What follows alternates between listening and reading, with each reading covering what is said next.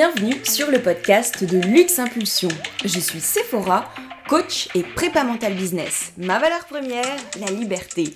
Ma passion, explorer tous les leviers de performance d'un business. Et le succès, tu le sais, c'est 80% mindset, 20% stratégie. Alors ma mission aujourd'hui, aider les entrepreneurs à propulser leurs résultats pour vivre leur liberté et en prenant du plaisir. Au programme de ce podcast, apprendre à libérer son leadership et piloter son mindset. Attention, décollage éminent, bonne écoute Hello les amis, j'espère que vous allez bien. Épisode 3 du podcast de Luxe Impulsion. Ça y est, j'ai vu qu'il était diffusé euh, sur les différentes plateformes, Apple Podcasts, Spotify, Deezer. Je suis vraiment trop contente. Du coup, vraiment, n'hésitez pas, maintenant que c'est plus facile, à soutenir le podcast s'il vous intéresse en laissant une note, un petit 5 étoiles, j'avoue, ce serait pas mal. Et un commentaire, c'est vraiment précieux. Donc d'avance, un immense merci. Bon, je sais que c'est souvent lourd ce genre de discours pub, je compatis, mais vraiment, je vous assure que pour moi, ça fera la diff. Donc les amis, on rentre tout de suite euh, dans le vif du sujet. Today, on va parler confiance en soi. Et vraiment aujourd'hui, on va s'intéresser à 5 techniques pour la développer durablement. Alors lorsqu'on manque de confiance en soi dans son business, les conséquences peuvent être très lourdes. Ça peut être euh, l'une des causes de la procrastination, c'est d'ailleurs aussi ce qui se joue derrière ce fameux syndrome de l'imposteur. Ça peut avoir des répercussions sur ta relation à la vente, à ton marketing, dans ce que tu vas oser faire ou non. Je pense d'ailleurs à ta façon de prospecter. Je pense au format marketing et style live, IGTV, vidéo, etc. Ça peut avoir également des conséquences sur tes tarifs. Moins tu as confiance en toi, moins tu vas oser augmenter tes prix ou en tout cas pratiquer des prix avec lesquels bah, tu vas être toi aligné. Euh, des conséquences sur la clientèle cible aussi que tu vas oser prospecter ou non. Bref, tu l'as compris. Ça joue partout et une carence en confiance en soi dans certains domaines du business, ça peut vraiment coûter très cher.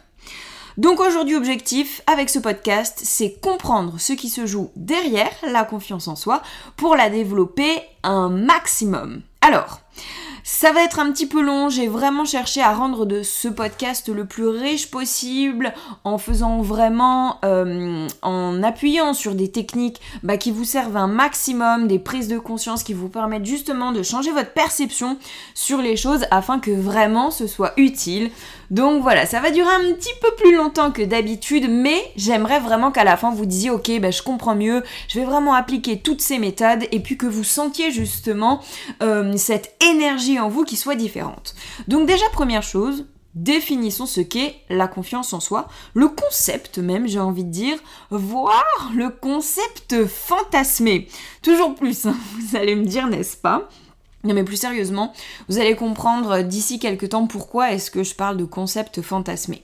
Alors tu sais que j'adore la minute de latin maintenant, donc on y va. La confiance en soi, euh, en latin, ça vient de cum qui veut dire avec et de fidere qui veut dire se fier. Autrement dit, ça veut dire se fier à quelqu'un, avoir foi en quelqu'un et en l'occurrence en soi-même. Donc finalement, c'est quoi avoir confiance en soi? Si je reprends étymologiquement, euh, bah, c'est avoir foi en toi, avoir foi en tes capacités, en tes compétences, tes aptitudes face à quelque chose pour faire quelque chose. Et là tout de suite, en fait, ça introduit une notion de relativité qui fait s'effondrer le fantasme duquel je parlais tout à l'heure, euh, qui fait que soit on aurait confiance en soi, soit on n'aurait pas confiance en soi, comme si c'était une sorte de fait établi, un état figé euh, duquel on serait euh, prisonnier, alors qu'en fait c'est complètement faux. J'illustre. Admettons.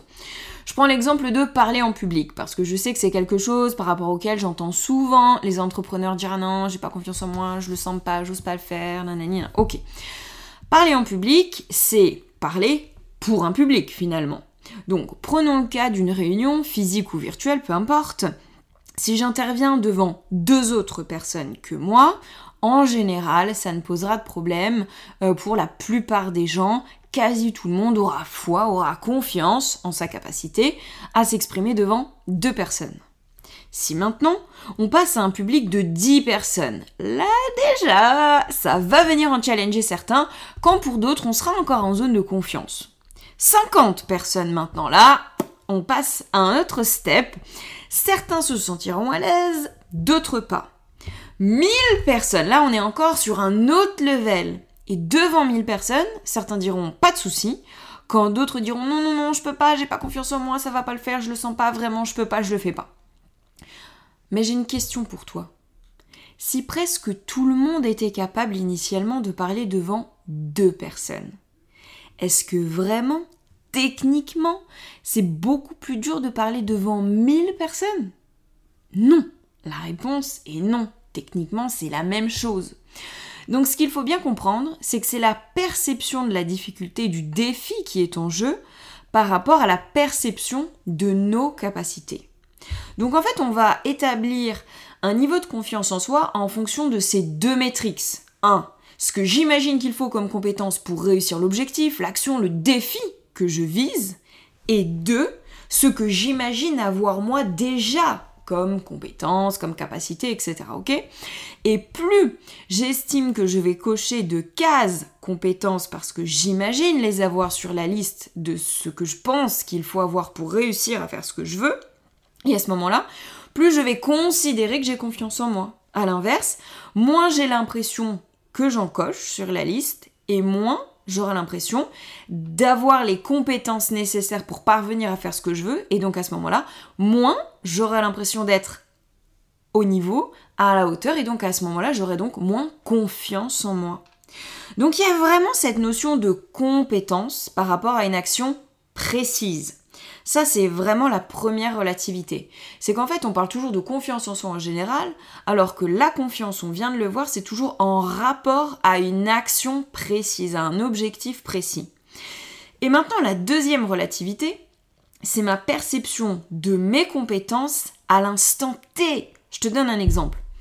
Moi personnellement, j'ai jamais eu de problème avec la prise de parole en public, quel que soit le nombre, quel que soit le format, ça n'a jamais été un souci. Pour autant, il y a à peu près, hum, je sais pas, je dirais 7-8 ans, je reçois en cadeau, en fait, un stage de théâtre à Paris d'une semaine dans une école hyper réputée en plus. Je me dis, ah là là, ça va être génial et tout, super. Sauf qu'à ce moment-là de ma vie, je suis dans une relation amoureuse euh, franchement chaotique et j'étais usée, fatigue psychique, fatigue physique, émotionnellement c'était toujours les montagnes russes, donc vraiment je me sentais vidée et avec une estime de moi euh, pas mal entamée. Donc ça c'est juste pour poser le contexte que tu comprennes mieux en fait la suite pourquoi je te dis ça. Donc le stage démarre, le matin, on fait euh, des trucs en cercle, des exercices de respiration, des vocalises, etc. Bon, je me sens déjà pas hyper à l'aise, mais je me dis allez, c'est le début, ça va passer, euh, accroche-toi, ça va le faire. Et puis l'après-midi, en fait, on doit déclamer un texte sur scène face aux autres assis dans la salle. Mais on devait être 10 à tout casser répartis dans la salle, quoi. Donc la salle était vide et je me retrouve juste en face à moi avec 10 personnes. Il faut savoir qu'en plus, à l'époque, j'étais déjà journaliste télé, j'animais déjà des conférences devant des centaines de personnes, etc. en tant que journaliste. Donc finalement, les 10 personnes, pour moi, c'était pas spécialement challengeant, c'était pas grand chose. Mais à ce moment précis-là, je monte sur scène, je me retrouve face à cette grande salle vide. Et je sais pas, c'est la crise de panique à l'intérieur, mais un sentiment d'angoisse, mais total. Impossible de déclamer quoi que ce soit. Incompréhensible pour moi, mais à ce moment-là, je me sens incapable. Incapable de déclamer, incapable de rester face à eux, incapable de rester là. Je perds toute forme de confiance en moi. Je descends de la scène et je m'en vais se terminer. Je finirai même pas le stage. Donc c'était vraiment pour vous dire que ça n'allait pas. Donc si je te raconte tout ça, c'est pas tant pour te raconter ma vie, mais vraiment pour illustrer le fait qu'au moment où on évalue notre confiance en soi, c'est vraiment la perception de nos capacités à l'instant T. Pas d'il y a trois semaines, pas qu'on aura dans trois semaines, mais vraiment à l'instant T. Et d'ailleurs c'est pour ça que dans la méthode Target de laquelle euh, je t'ai parlé dans l'épisode 1 sur le leadership, si tu te souviens bien, on dit que ta confiance en toi, en fait, elle est dépendante de quatre piliers. Premier pilier, de ta capacité à gérer ton énergie, ton niveau d'énergie, le fait que tu sois en forme ou le fait que tu sois fatigué. Deuxième pilier, gérer ton état émotionnel, ta capacité à savoir basculer d'une émotion négative à positive et savoir gérer ton stress. Troisième pilier, ton estime de toi. Donc ton estime de toi, c'est ce que tu penses de toi et donc ce dont tu te sens capable. Et le quatrième, forcément, on en a parlé au début, les objectifs que tu fixes et de la difficulté que tu perçois en fait pour les réussir, à les réussir. D'ailleurs, j'en profite pour te dire que je peux te faire passer un diagnostic targé de performance mentale. Alors, c'est un diagnostic payant de 100 questions, mais qui est vraiment hyper complet et qui t'établit en fait un rapport de 50 pages qui, parmi tout ce qu'il évalue chez toi, va venir évaluer entre autres ton niveau d'énergie, ton niveau émotionnel, ton niveau d'estime et ton niveau de motivation. Donc voilà, entre autres, dans l'évaluation de ce diagnostic, il y a ces fameux quatre piliers de la confiance en soi. Et donc ça te permet de voir quel levier le plus intéressant de renforcer chez toi en priorité pour optimiser ta confiance en toi? Donc voilà, si tu souhaites en savoir plus, tu n'hésites pas, DM, Insta, mail, commentaire et je t'explique tout. Aussi, comprendre euh, sur quel pilier repose la confiance en soi, bah, ça nous permet tout simplement de mieux comprendre maintenant les 5 techniques pour la développer durablement. Il y en aurait plein d'autres, mais crois-moi, mieux vaut 5 bien intégrés et appliqués plutôt que 20 dont on ne se servira jamais. Donc on y va, c'est parti. Première technique. La première chose à faire, tu l'as compris, c'est euh, savoir de quoi tu es capable. Et pour ça, c'est apprendre à te connaître, approfondir ta connaissance de toi-même et identifier tes compétences. Il y a beaucoup, beaucoup euh, de gens, beaucoup, beaucoup d'entrepreneurs qui se connaissent pas bien euh, et qui n'ont pas réussi finalement vraiment à répertorier bah, toutes leurs compétences. Et finalement, lorsqu'ils se retrouvent face euh, à différents défis en fait entrepreneuriales, entrepreneuriaux, c'est mieux comme ça, bah qui partent plus ou moins du principe que ça va être trop compliqué pour eux parce qu'ils n'ont même pas conscience que ces compétences, ils les ont déjà dans leur bagage. Donc pourquoi c'est important? C'est parce que si réellement tu ne fais pas la lumière sur tes compétences, tu ne sais pas ce dont tu es vraiment capable et tu auras toujours cette tendance en fait à te sous-estimer en considérant que tu ne sais pas faire. Alors, pour ça, donc, il y a deux tests que euh, je peux te faire passer pour t'aider à te connaître. On en a parlé, le diagnostic de performance mentale, duquel je te parlais tout à l'heure, ou le DISC, qui est euh, disque et force motrice, pour être précise. Et le disque, en fait, c'est aussi un test payant de plus de 100 questions qui te permet de comprendre, grâce à un rapport de plusieurs dizaines de pages, quel est ton mode de fonctionnement et quels sont tes leviers motivationnels. Disque, c'est l'acronyme de quatre lettres.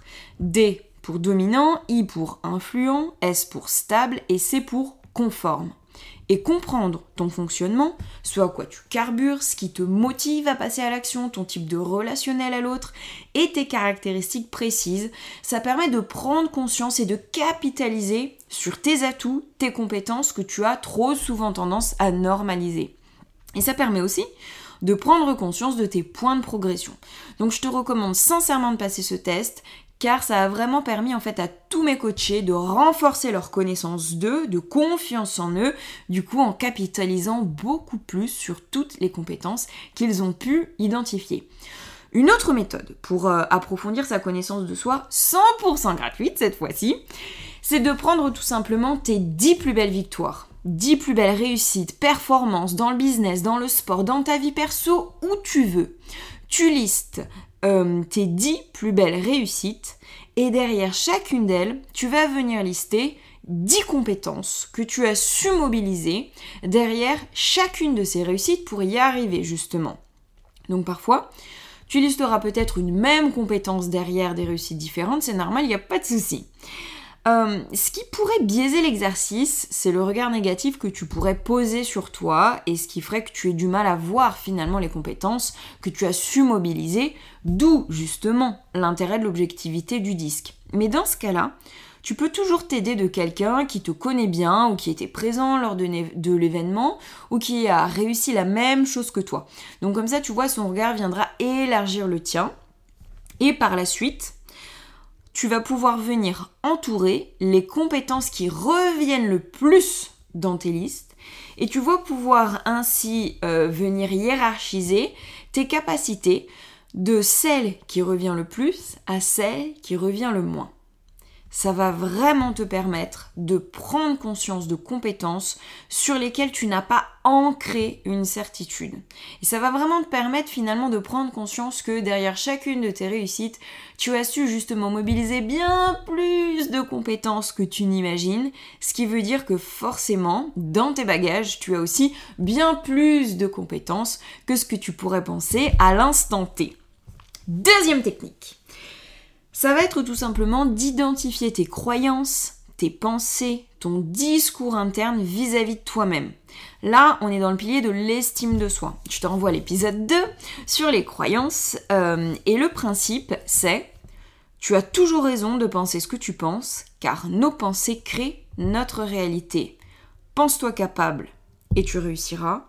Pense-toi incapable et tu échoueras. Échoueras entre guillemets, on est bien d'accord. Donc, Fais la liste de toutes les pensées que tu as vis-à-vis de toi-même pour chacune d'elles.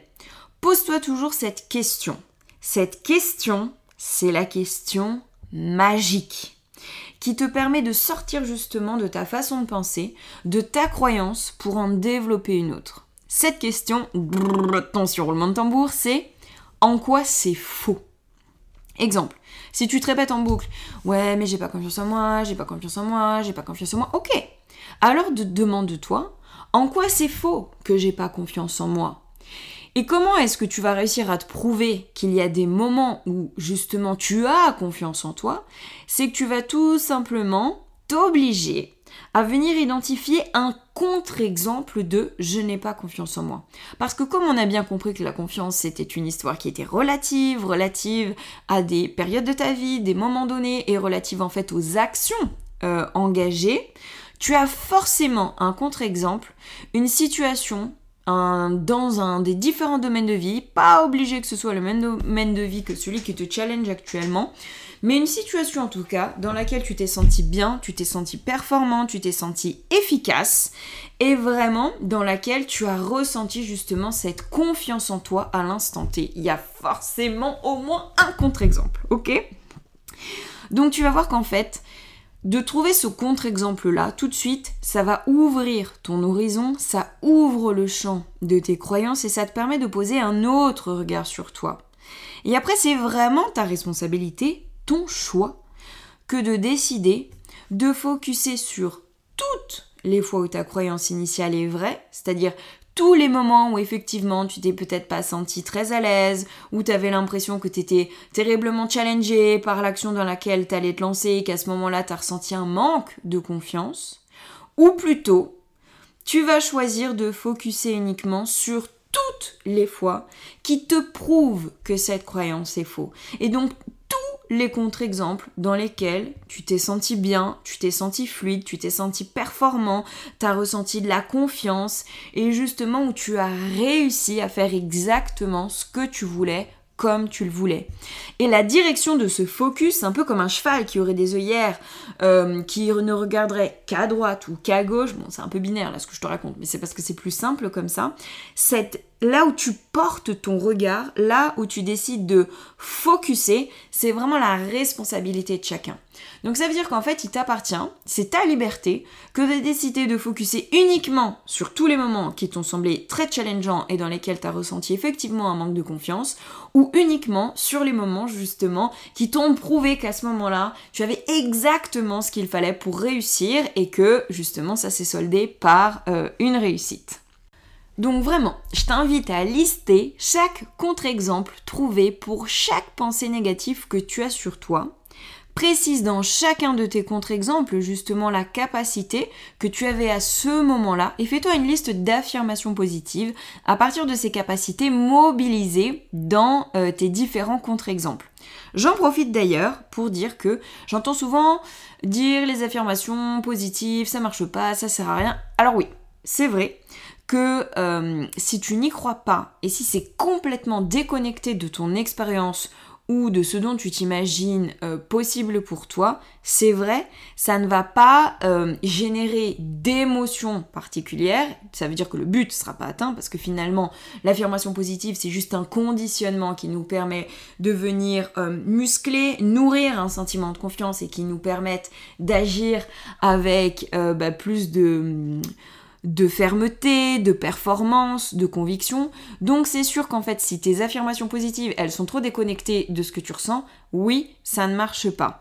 Mais c'est pour ça que ce que je te propose en l'occurrence, c'est vraiment de les définir à partir de tes contre-exemples. Donc c'est vraiment à partir de ton expérience que tu peux nourrir cette liste d'affirmations positives.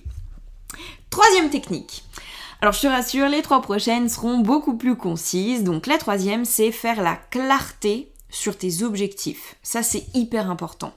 Si tu ne sais pas ce qu'implique comme compétence tes objectifs ou les actions que tu souhaites faire, ça ne peut que renforcer en fait ton impression de manque de confiance en toi.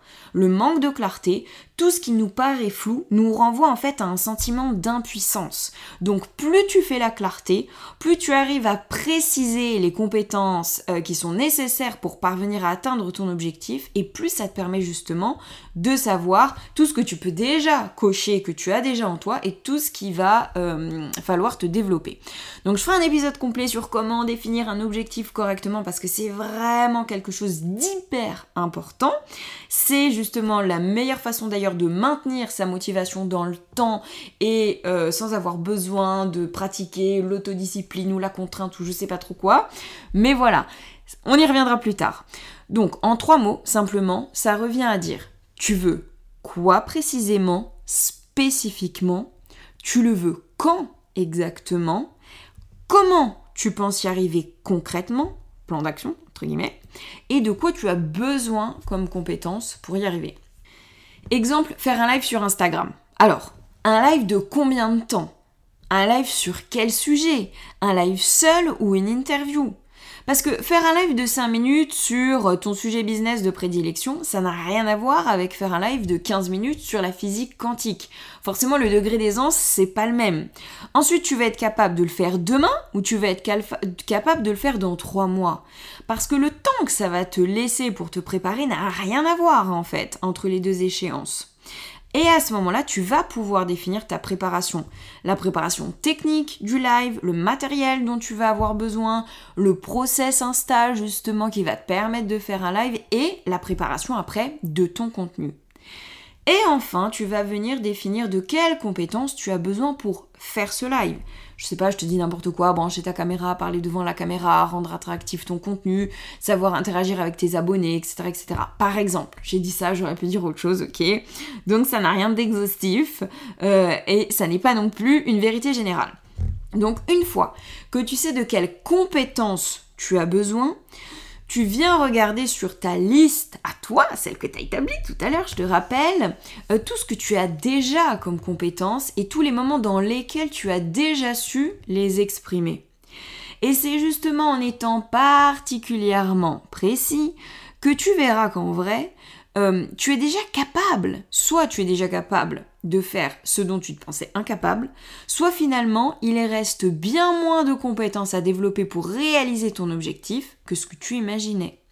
J'appelle ça faire une, analyse des écarts entre tes compétences déjà acquises et les compétences à développer pour ton objectif. Quatrième technique, se conditionner dans un état mental positif au moment de passer à l'action. Alors tu m'as déjà entendu le dire, émotion positive, passage à l'action positive, émotion négative, passage à l'action négative. Plus tu te sens confiant, performant, plus ton passage à l'action sera productif et efficace. Donc l'idée, c'est de venir connecter à une émotion positive pour se conditionner. C'est de la prépa mentale, ni plus ni moins, comme pour les sportifs de haut niveau, avant de rentrer sur le terrain par exemple.